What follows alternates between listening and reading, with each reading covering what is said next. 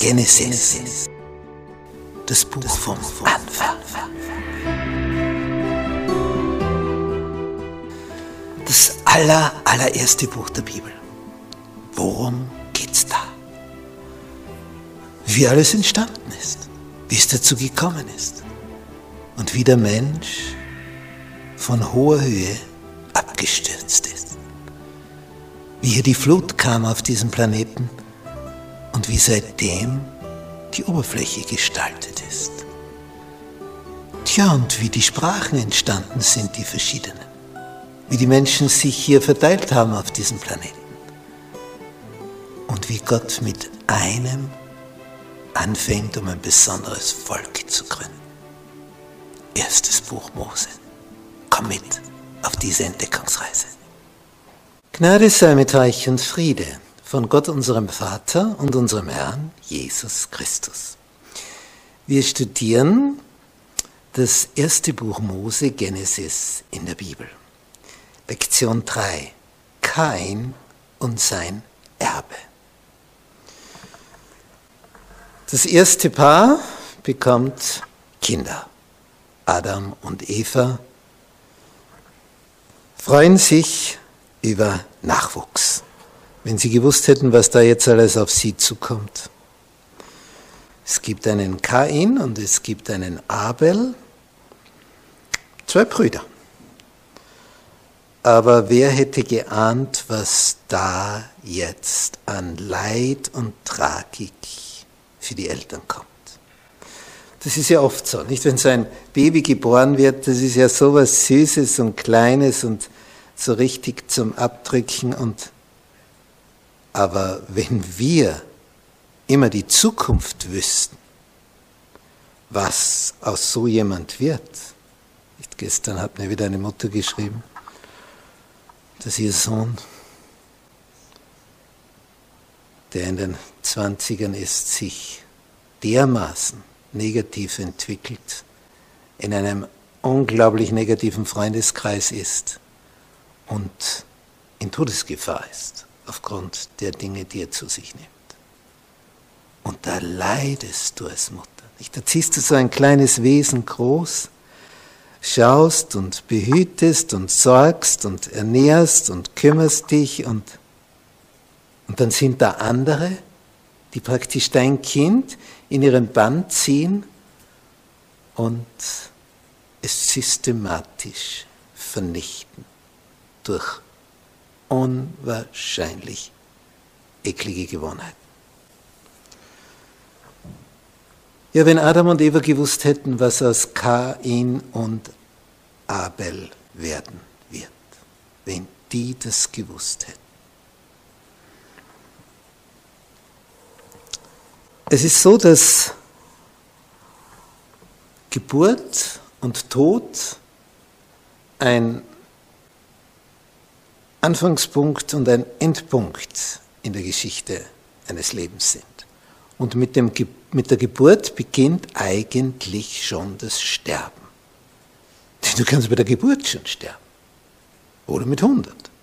Je nachdem. Und alles, was dazwischen ist, ist bewegtes Leben. Mit Höhen und Tiefen. Wie eine Achterbahn. Einmal bist du so hoch oben, dass du denkst, jetzt schwebst du bald weg.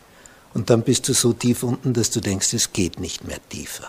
Bis du dann jemand siehst, wo du merkst, ui, da bin ich ja noch, noch gut aufgehoben. So nach der Devise, ich weinte, weil ich keine Schuhe hatte. Und dann sah ich einen, der keine Füße hatte. Es gibt immer noch etwas tiefer, noch tiefer und noch tiefer. Nun, dieser Kain und sein Erbe, da geht also etwas weiter. Es gibt ja viel Diskussion über die Einflüsse in die nächste Generation. Ist es jetzt die Umwelt, in welchem Kreis jemand aufwächst, oder ist es das genetische Erbe? Und das ist besonders interessant bei eineigen Zwillingen, wenn die bei unterschiedlichen Eltern aufwachsen. Denn das Erbe ist ja offensichtlich das gleiche, die Genetik. Aber Das eine ist, was sie vererbt bekommen haben und das andere ist jetzt, in welchem Umfeld sie groß werden. Ob das ein edles Umfeld für sie ist, wo sie gefördert werden, oder eines, das das, was da ist, vernichtet. Je nachdem, in welcher Familie jetzt so jemand groß wird. Und das passiert ja nicht allzu oft, dass eineige Zwillinge in verschiedenen Pflegefamilien unterkommen. Aber das ist für solche, die darüber forschen, eine Fundgrube. Man merkt ja, die schauen gleich aus. Und wenn es eineige Zwillinge sind, die haben aber jetzt ganz andere Eltern. Was dann? Und hier sehen wir dieselben Eltern, zwei Brüder, was daraus gekommen ist.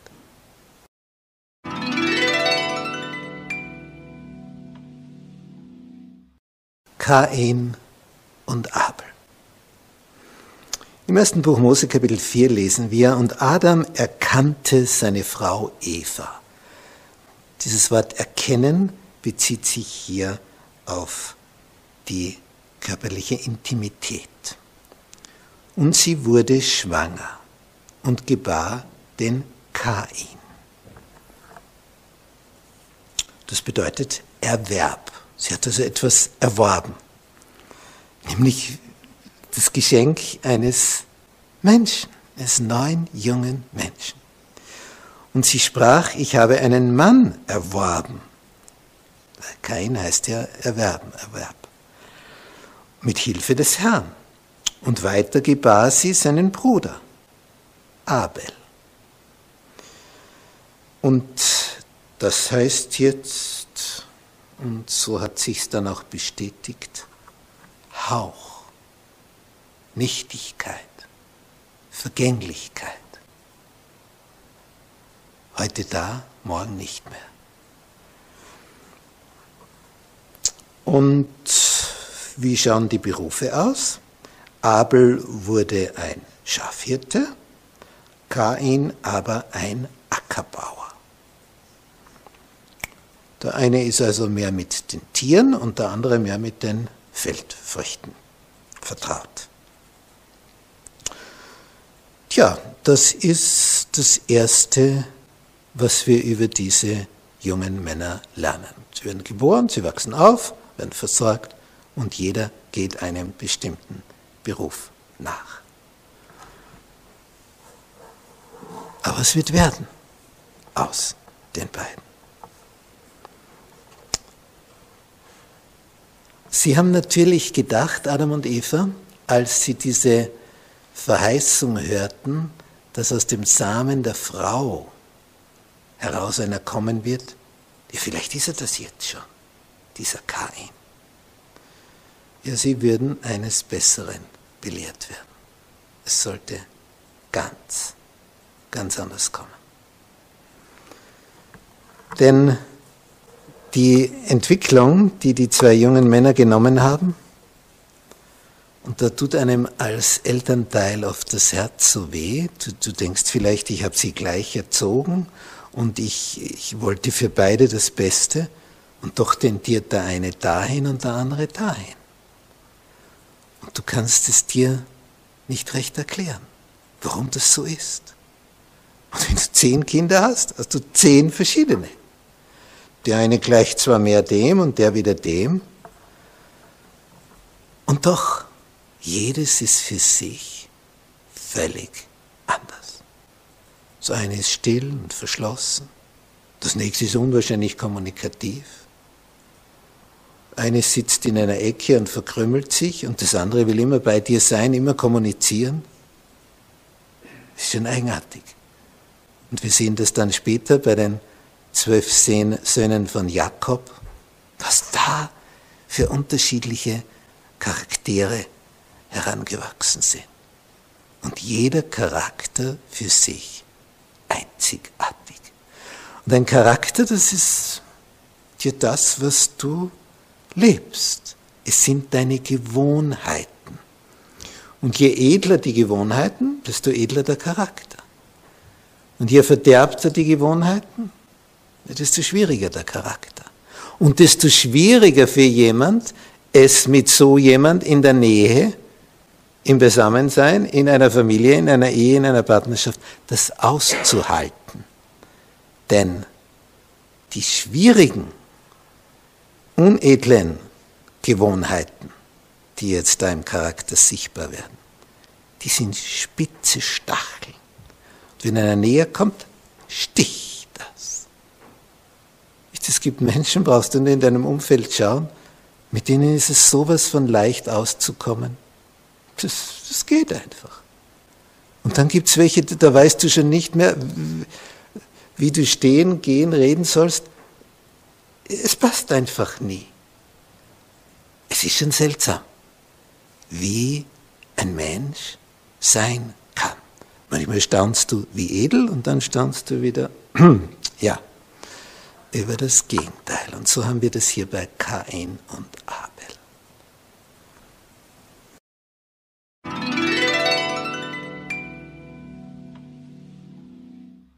Die zwei Opfergaben.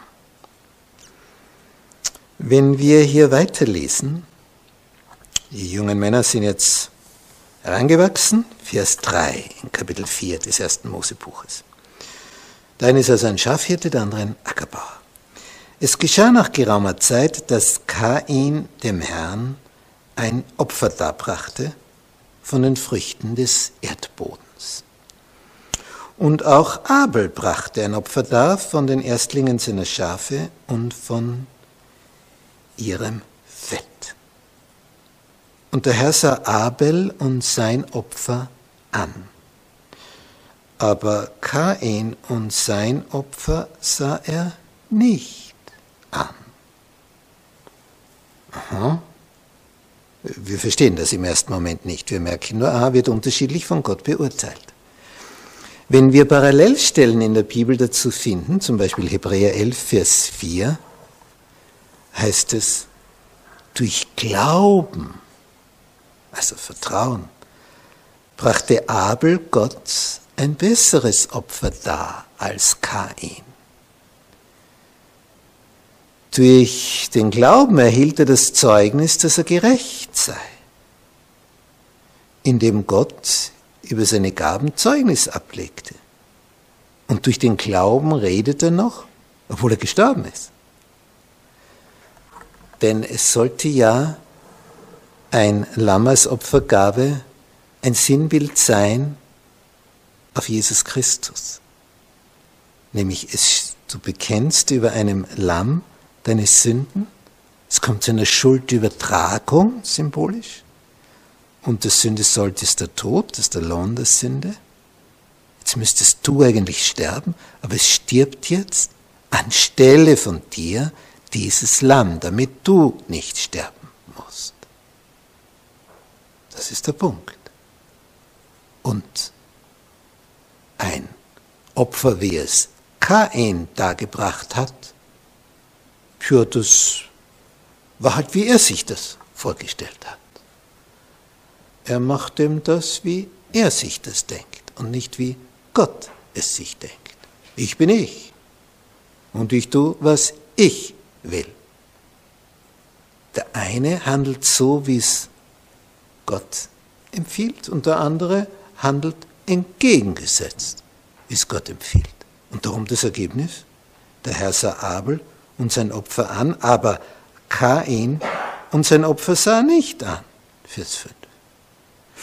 Und dann steht, da wurde Kain sehr wütend und sein Angesicht senkte sich. Hm, grimmig.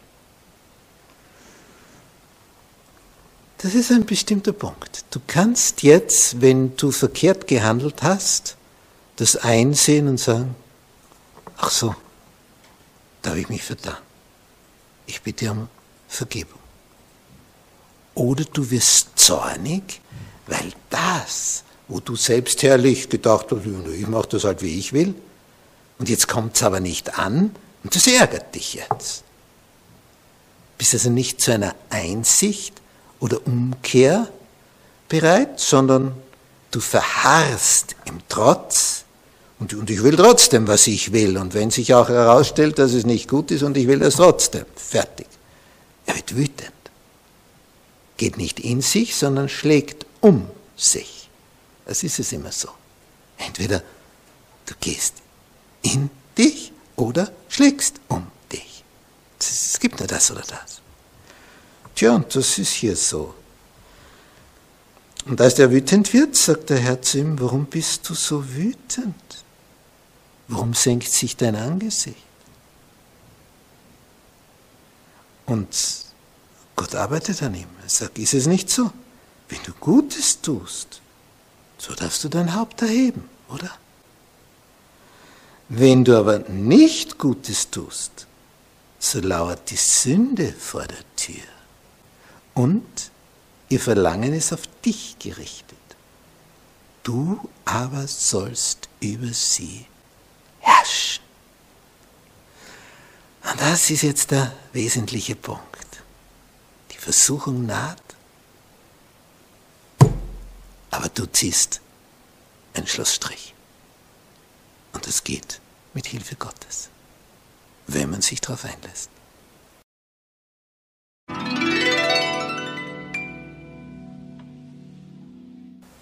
Das Verbrechen.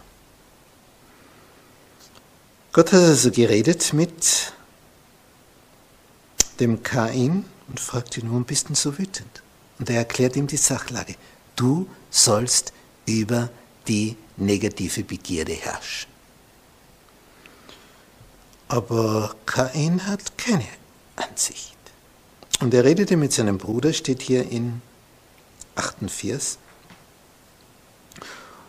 Und da kommt es zu einer Auseinandersetzung, als sie da miteinander reden, weil der Abel möchte ihm das erklären. Schau, Gott hat das, uns das so gesagt. Wir sollen ein Lamm darbringen. Und wenn du ausgerechnet es anders machen willst, dann brauchst du dich nicht wundern, wenn Gott nicht wohlwollend drauf blickt. Denn er hat gesagt, mach es so. Und du machst es gerade nicht so. Und hättest aber trotzdem gern die Anerkennung. Mach es einfach so, wie Gott sagt, und dann fertig, gibt es auch die Anerkennung dazu. Aber das Gespräch fruchtet nicht. Abel redete mit, äh, Kain redete mit seinem Bruder Abel und es geschah, als sie auf dem Feld waren. Da erhob sich Kain gegen seinen Bruder Abel. Auseinandersetzung. Wie geht das aus? Er schlug ihn tot. Ein Bruder. Und das ist die zweite Generation. Also wir haben Adam und Eva und dann Kain und Abel. Und da gibt es schon einen Toten. Brudermord. Unvorstellbar. Das ist, wir sind ganz am Anfang der Menschheitsgeschichte. Wir sind in den aller, allerersten Atemzügen dieser Menschheitsgeschichte. Und da haben wir schon das. Da werden Adam und Eva geschockt gewesen sein. Das war ein Schock. Ein Schock. Jetzt wussten sie, was das Essen der Frucht vom verbotenen Baum für Folgen gezeitigt hat. Eine Katastrophe.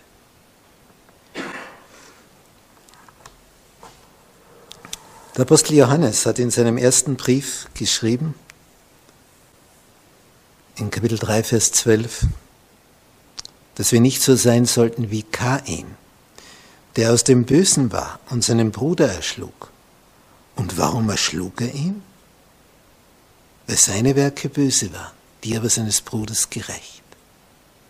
Und warum waren die einen Werke böse und die anderen gerecht?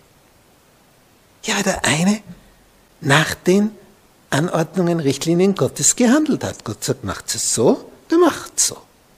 Und der andere hört das auch, sagt, ich mach's nicht so. Böses Werk, gerechtes Werk. Gehorsam, Ungehorsam. Gehorsam, Trotz, Sturheit. Und ich tue, was ich will. Ergebnis, eine Katastrophe. Und das ist so typisch für, für uns Menschen. Wir handeln verkehrt Und das wäre noch gar nicht das Schlimmste, denn wer hat noch nicht was Verkehrtes getan? Aber das Besondere ist, kriegst du jetzt die Kurve? Kommt da jetzt eine neue Einsicht, dass du merkst, ich habe mich hier verrannt. Ich muss wenden. Nicht beim Navi, wenn du dich nicht an die Empfehlungen hältst, heißt es, bitte wenden, bitte wenden. Das sind immer wieder, bis du gewendet hast. Und du kannst auch sagen, ich weiß es besser. Meine, beim Navi kann es wirklich sein, dass du es besser weißt. Mir hat das Navi schon einmal direkt in meiner Hofeinfahrt gesagt, bitte wenden. das gibt es also auch. Aber bei Gott, wenn er sagt, bitte wenden, und du machst es nicht, ja, wie willst du ans Ziel gelangen? Wie? Du willst ja ans Ziel, oder? Dann wäre es günstig, auf den zu hören, der weiß, wie man ans Ziel kommt. Und das weiß eben nur der, der uns erschaffen hat.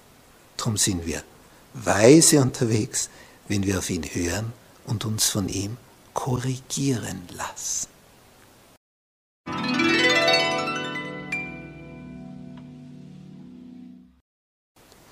Kains Strafe. Wir lesen weiter. Jetzt ist also ein Mord geschehen. Und Gott redet mit Kain. In Vers 9 von 1. Mose 4 lesen wir, Wo ist dein Bruder Abel? Natürlich weiß es Gott, aber mit der Frage will er etwas bewusst machen in Kain. Wo ist dein Bruder? Wo? Ich weiß es nicht. Ich weiß es nicht, sagt er. Hat ihn umgebracht und der liegt jetzt dort und rührt sich nicht mehr. Er sagt, ich weiß es nicht. Soll ich meines Bruders Hüter sein? Dann kommt die Frage Gottes, was hast du getan? Hier ist also eine Auseinandersetzung mit einem störrischen, revoltierenden jungen Mann, der uneinsichtig ist. Was hast du getan? Ach, die Stimme des Blutes deines Bruders schreit zu mir von dem Erdboden. Das ist ein bedeutsames Bild. Das Blut schreit gen Himmel. Es schreit. Natürlich schreit es nicht wirklich, symbolisch, gleichnishaft. Das Blut deines Bruders schreit gen Himmel. Jetzt ist also klar, Gott weiß es. Jetzt braucht er nichts mehr verbergen. Das Blut, hat Gott gesagt, schreit. Und nun, Vers 14, sollst du verflucht sein von dem Erdboden hinweg der seinen Mund aufgetan hat, um das Blut deines Bruders von deiner Hand zu empfangen. Schrecklich, was da steht. Wenn du den Erdboden bebaust, soll er dir künftig seinen Ertrag nicht mehr geben. Unstet und flüchtig sollst du sein auf der Erde. Es wird also mühsam. Du bist nirgendwer, nirgendwo mehr zu Hause. Unstet flüchtig. Immer auf der Flucht. Ich kenne so Menschen, die, die, die sind bei keiner Arbeitsstelle lang, die sind nicht lang bei einem Ort, die, die, die sind Getriebene, immer gejagt, unstet flüchtig. Und Gott möchte uns diese Ruhe geben, diese Gelassenheit. Wodurch kommt die? Wenn du was erkannt hast, was verkehrt war, um Vergebung bittest, aus Reue heraus, aus echter, das dann gestrichen, gelöscht ist und du frisch und froh, mit frohem Mut das neu anpacken kannst. So es gedacht. Aber du wirst nicht gezwungen. kannst auch störrisch sein und uneinsichtig und, und alle sind gegen mich und ja, dann kommt das raus. Aber jetzt hat Kain eine Meldung gemacht, die so lautet in Vers 13. Meine Strafe ist zu groß, als dass ich sie tragen könnte. Das ist der Fluch der bösen Tat, dass sie fortwährend Böses wird gebären. Er beginnt jetzt die Folgen zu spüren. Aber so ist es. Wäre ja nicht nötig. Man könnte es ja auch anders haben. Aber er hat diesen Pfad gewählt. Jetzt sagt er, das, das, das packe ich nicht. Tja, so ist es da. Man könnte sich ja erleichtern. Kommt her zu mir, die ihr mühselig und beladen seid. Ich will euch erquicken, sagt Jesus. Matthäus 11, Vers 28. Und Kain sagt weiter, siehe, du vertreibst mich heute vom Erdboden. Und ich muss mich vor deinem Angesicht verbergen und unstet und flüchtig sein auf der Erde. Und es wird geschehen, dass mich totschlägt, wer mich findet. Ah, er hat Angst vorm Sterben. Interessant. Da sprach der Herr, fürwahr, wer Kain erschlägt, der zieht sich siebenfache Rache zu. Und der Herr gab dem Kain ein Zeichen, damit ihn niemand erschlage wenn er ihn fände. Wir wissen nicht, was das für ein Zeichen war, aber offensichtlich war es so, dass sich die Menschen gehütet haben, ihn anzutasten. Und kein ging hinweg von dem Angesicht des Herrn und wohnte im Lande nordöstlich von Eden. So endet sein Leben.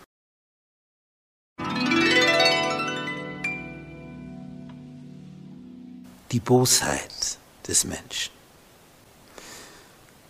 Unsere Wochenbetrachtung heißt ja Kain und sein Erbe. Wie geht das weiter? Kain und sein Erbe. Da geht es jetzt um die Nachkommen. Wie, wie werden die jetzt handeln? Vers 17. Keiner kannte seine Frau. Da haben schon viele gesagt, bitte, wo, wo kommt denn die auf einmal her? Ja, es ist nicht ausdrücklich erwähnt, aber Adam und Eva lebten ja eine Weile. Adam wurde über 900 Jahre alt und erzeugte Söhne und Töchter, die aber jetzt nicht namentlich erwähnt sind und unter dieser Auswahl trifft also kein seine Entscheidung. Und er erkannte seine Frau, die wurde schwanger und gebar den Henoch. Und er baute eine Stadt und nannte sie nach dem Namen seines Sohnes Henoch ist die erste Entwicklung. Die göttliche Linie, die sind auf dem Land, sind Bauersleute, die Linie von Kain, die antigöttliche, die ballen sich zusammen in Städten. Eine bedeutsame Entwicklung. Und dem Henoch wurde wieder jemand geboren und dem wieder jemand und er zeugte den und der den und der den und dann kommt der Lamech. Und in Vers 19 erleben wir das erste Mal Folgendes. Lamech aber nahm sich zwei Frauen. Jetzt kommt es also zum ersten Mal zu dieser Veränderung. Die eine hieß Ada, die andere Zilla. Und die Ada gebar den Jabal, der wurde der Vater der Zeltbewohner und Herdenbesitzer. Und sein Bruder hieß Jubal. Das ist also so ähnlich, Jabal, Jubal, nur ein Buchstabe anders. Der wurde der Vater aller Hafen- und Flötenspieler, sind die Musiker. Auch interessant. Und auch Zilla gebar, und zwar den Dubal Kain, den Meister aller Handwerker in Erz und Eisen. Metallberuf. Und die Schwester Dubal Kains war Naama. Auch interessant, dass hier der weibliche Name auch erwähnt wird. Und was ist der Lamech jetzt für ein Typ? Was gibt er so großspurig von sich? Wie fühlt er sich? Naja, ich bin der Größte, ich bin die größte Schuhnummer weit und breit. Denn er sagt zu seinen Frauen, Ada und Zilla, hört meine Stimme, ihr Frauen Lamechs. Also hört zu, wer ich bin. Ich, Großmaul, könnte man dazu sagen. Vernehmt meinen Spruch, einen Mann erschlug ich, weil er mich verwundet. Einen jungen Mann, weil er mich geschlagen hat. Also die Revanche ist ein x-faches. Ein Schlag und dafür muss er sterben. Denn Kain wird siebenfach gerecht. Lamech 77-fach. Das ist mehr als das Zehnfache, genau genommen das Elffache von sieben. Das zeigt also schon, ich bin elfmal so stark oder so viel wert wie Kain. Und diese Entwicklung ist also eine, die zeigt, es geht, es geht bergab. Die Bosheit pflanzt sich fort. Und anscheinend ist es immer leichter, dass etwas faul wird und das Faule das noch ursprünglich Gesunde auch ansteckt, als dass man beim Obst, so erlebe ich das zum Beispiel nie, das Gesunde, das Faule wieder gesund macht.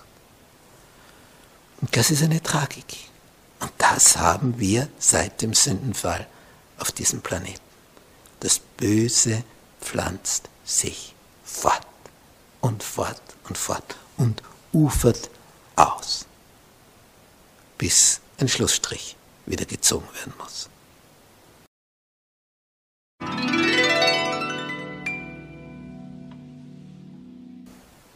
Zusammenfassung. Nicht, wenn man sich so eine Landschaft ansieht, wie auf dem Foto, wo man die Weite eines Landes sieht und das wertvolle Wasser, das da von oben herabströmt.